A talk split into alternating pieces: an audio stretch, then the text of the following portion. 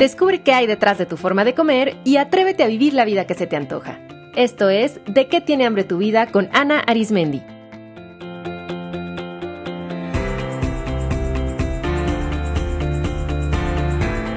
Este es el episodio 114, Agradecer y Adelgazar.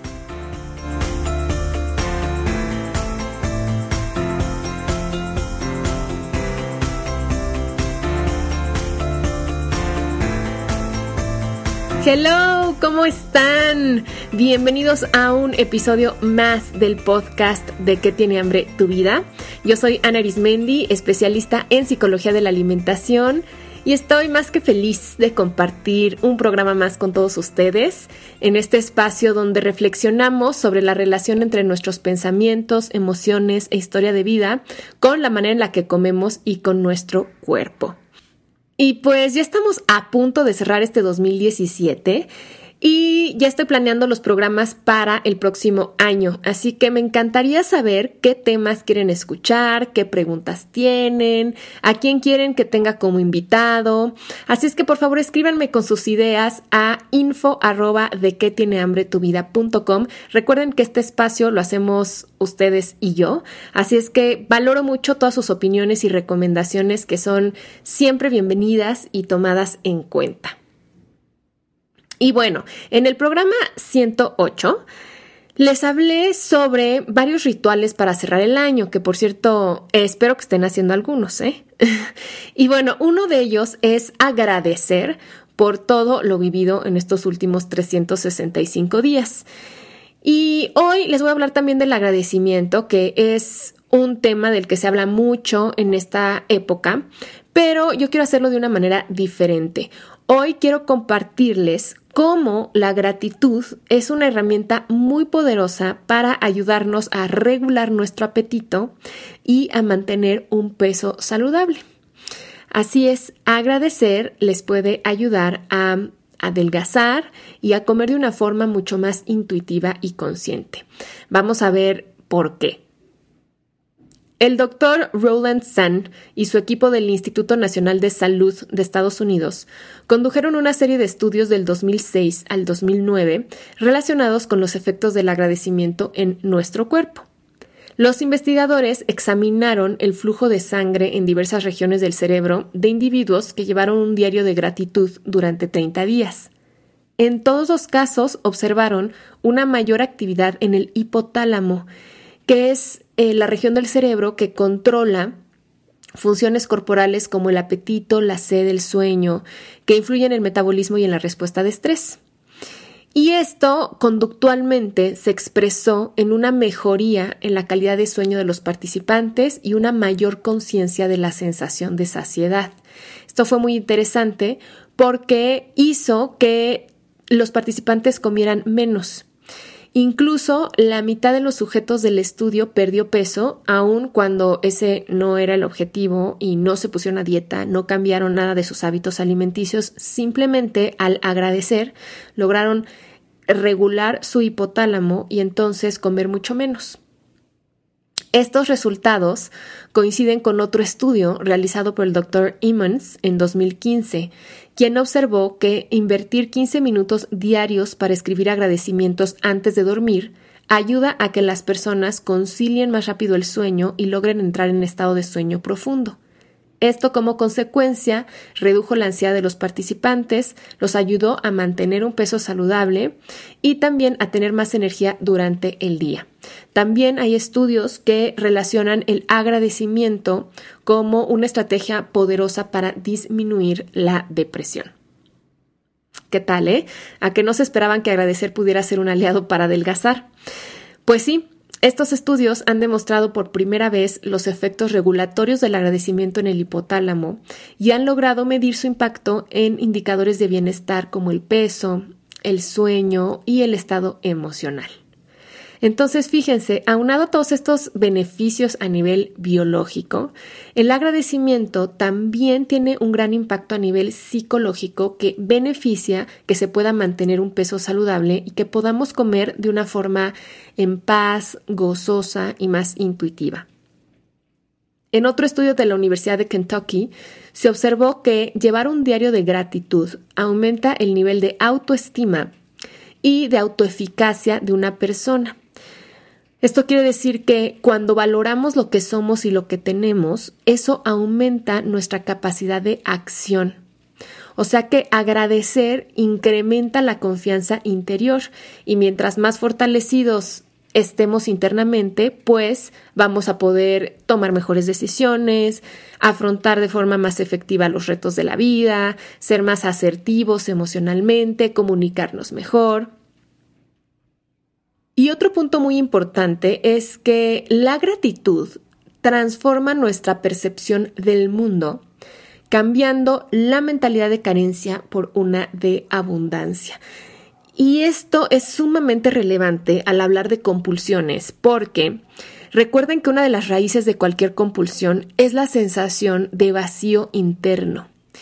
Y esta sensación de tener un hueco adentro proviene de la percepción, obviamente inconsciente, de carencia. Es vivir con la sensación continua de que algo falta, de que nada es suficiente.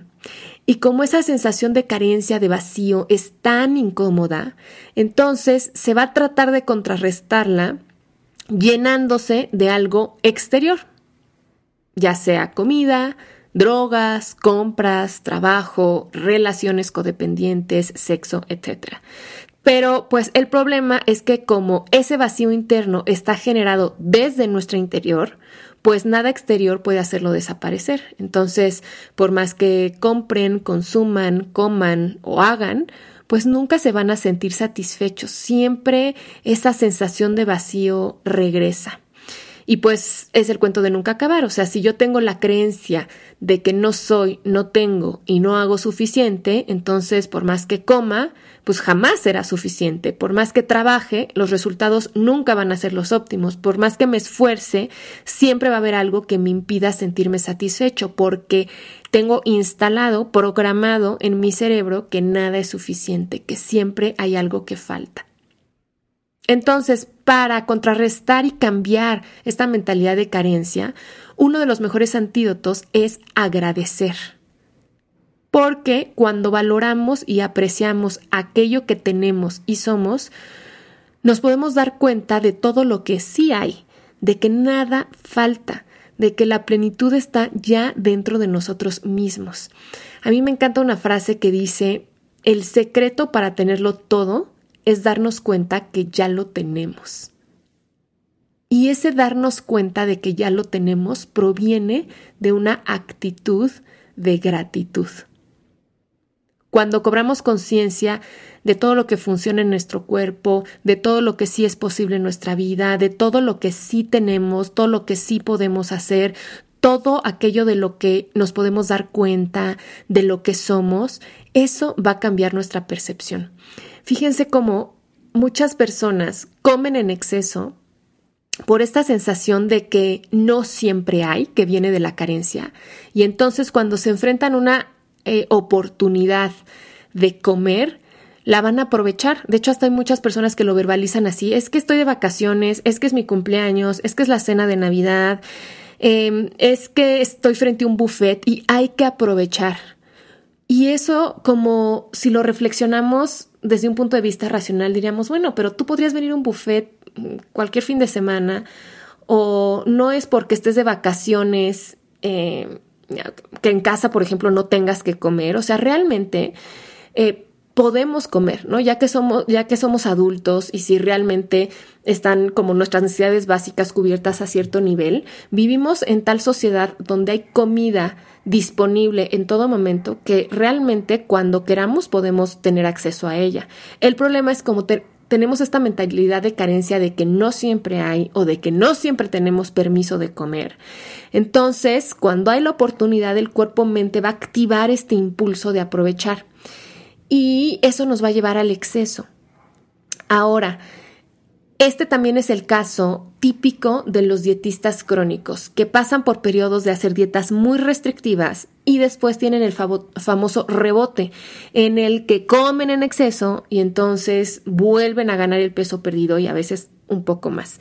Y esto es porque en esas dietas restrictivas se priva tanto al cuerpo de los nutrientes que necesita, pero también se priva tanto a nuestro ser interior de gozar, de disfrutar, de sentir placer. Y como los nutrientes y el placer son dos ingredientes básicos y vitales que necesita nuestro cuerpo-mente para funcionar, cuando vea la oportunidad de adquirirlos, lo va a hacer. Y por eso mucha gente siente que de pronto ante eh, momentos donde hay abundancia de comida, reuniones, fiestas, buffets, sienten que no pueden dejar de pensar en comida o que realmente no pueden dejar de comer y es porque el cuerpo-mente no tiene la certeza de que después va a haber placer o de que después va a poder obtener todos los nutrientes que necesita y dice, pues ahorita tengo que aprovechar porque no sé si después va a haber. Entonces todo esto viene digamos, activado por esta mentalidad de carencia, por este privarnos a nosotros mismos de eh, comer y disfrutar de la vida de una forma suficiente, constante, amorosa, respetuosa. Y por eso nos tienen este como ping-pong de carencia y exceso, porque el exceso no es abundancia, el exceso es abusar, y me lleva a la enfermedad y me, me, lleva al sufrimiento psicológico. Estar en abundancia quiere decir tener la certeza de que yo soy suficiente y que por lo tanto puedo hacer suficiente y puedo tener suficiente. Y entonces pues no hay razón de por qué abusar. Entonces el agradecimiento nos permite salir de la mentalidad de carencia y donde nos estamos quejando todo el tiempo de lo que no tenemos y nos permite situarnos en esta postura de abundancia que nos conecta con el presente y nos permite disfrutar lo que sí hay aquí y ahora, porque cuando nos damos cuenta de todo lo que tenemos, nos conmueve de verdad lo rica y bendecida que es nuestra vida. Y gracias a esto va a desaparecer la sensación de vacío interior, que es la que puede generar conductas compulsivas.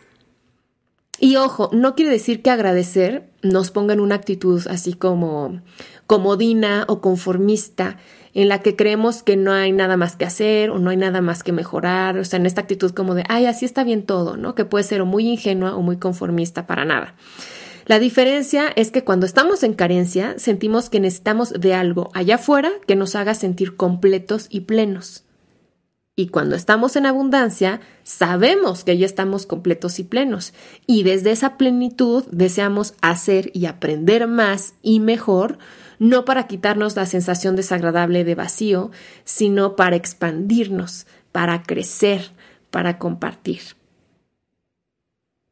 En un libro muy interesante que se llama Happiness, Felicidad, del doctor Tal Ben Shahar, que es profesor emérito de Harvard y experto en psicología positiva, él habla de que la felicidad es una capacidad, o sea, no es un estado al que se llega, ni tampoco una emoción que se siente, sino que es una capacidad que toda persona puede desarrollar. Y él dice que la piedra angular para desarrollar nuestra capacidad de ser felices es la gratitud.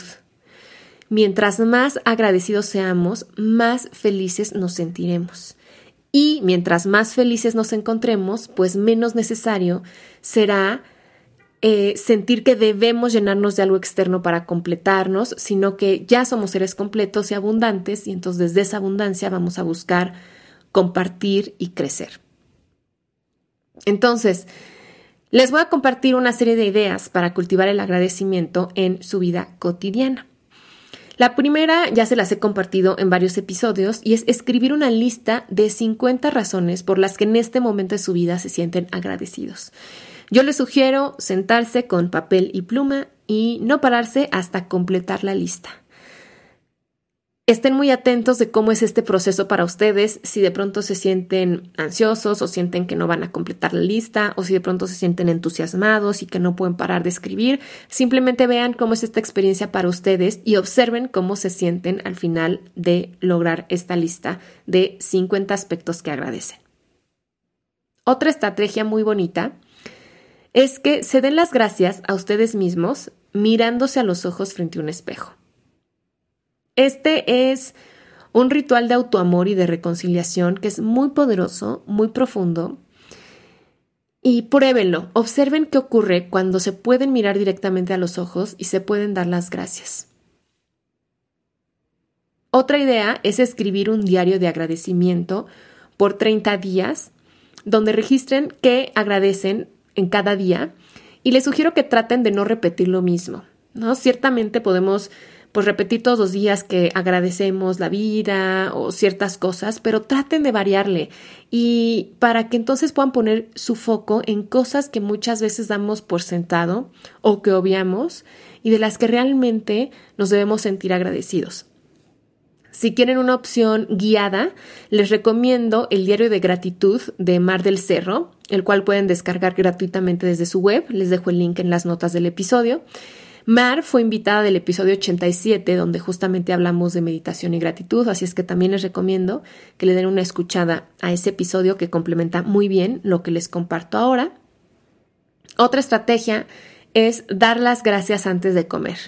A mí me encanta esta práctica porque permite hacer una pausa antes de comer que corta la prisa con la que la mayoría de la gente se sienta a comer y que es la que los lleva a devorar y a no poner atención en lo que están comiendo, ni cuánto, ni cómo sabe. Y entonces, haciendo esta pausa, podemos apreciar mejor la fortuna que es poder comer y eso nos hace valorar y disfrutar más lo que comemos. Y cuando estamos en esta actitud amorosa frente al acto de comer, eso nos permite bajar el ritmo, comer más lento, más pausado y entonces percibir mucho mejor nuestro punto de saciedad, así como disfrutar más, o sea, sentir más placer al comer. Recuerden que para experimentar placer necesitamos estar en plena presencia y en plena conciencia de lo que estamos haciendo cuando estamos devorando a prisa y cuando estamos viendo la tele o cuando estamos hablando por teléfono, pues entonces nuestra atención no está en el acto de comer y por lo tanto no experimentamos tanto placer. Les hablé de cómo el placer es un ingrediente básico para adelgazar también en un episodio aquí del podcast. Y otra estrategia también es hacer meditaciones que se centren en cultivar la gratitud.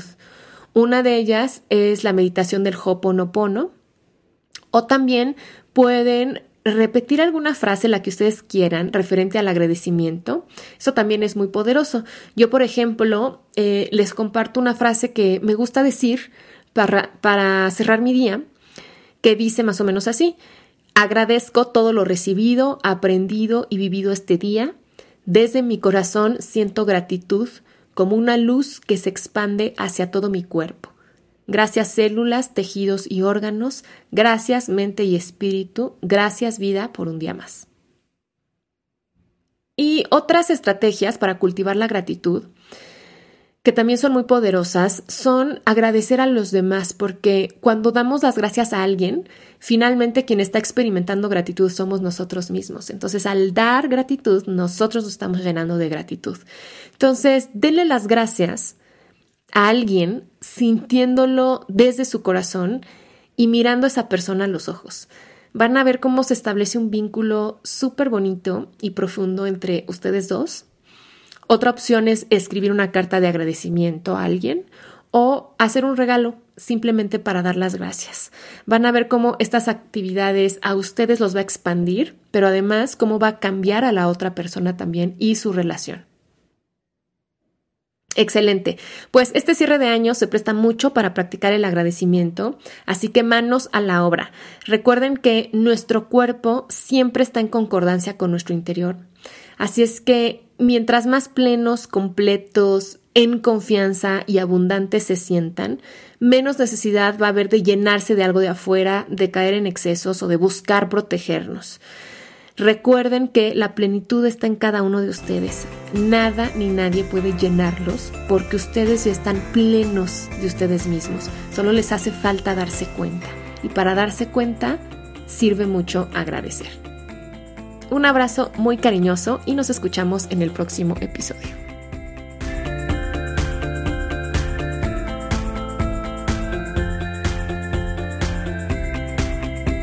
Esto fue De qué tiene hambre tu vida con Ana Arismendi.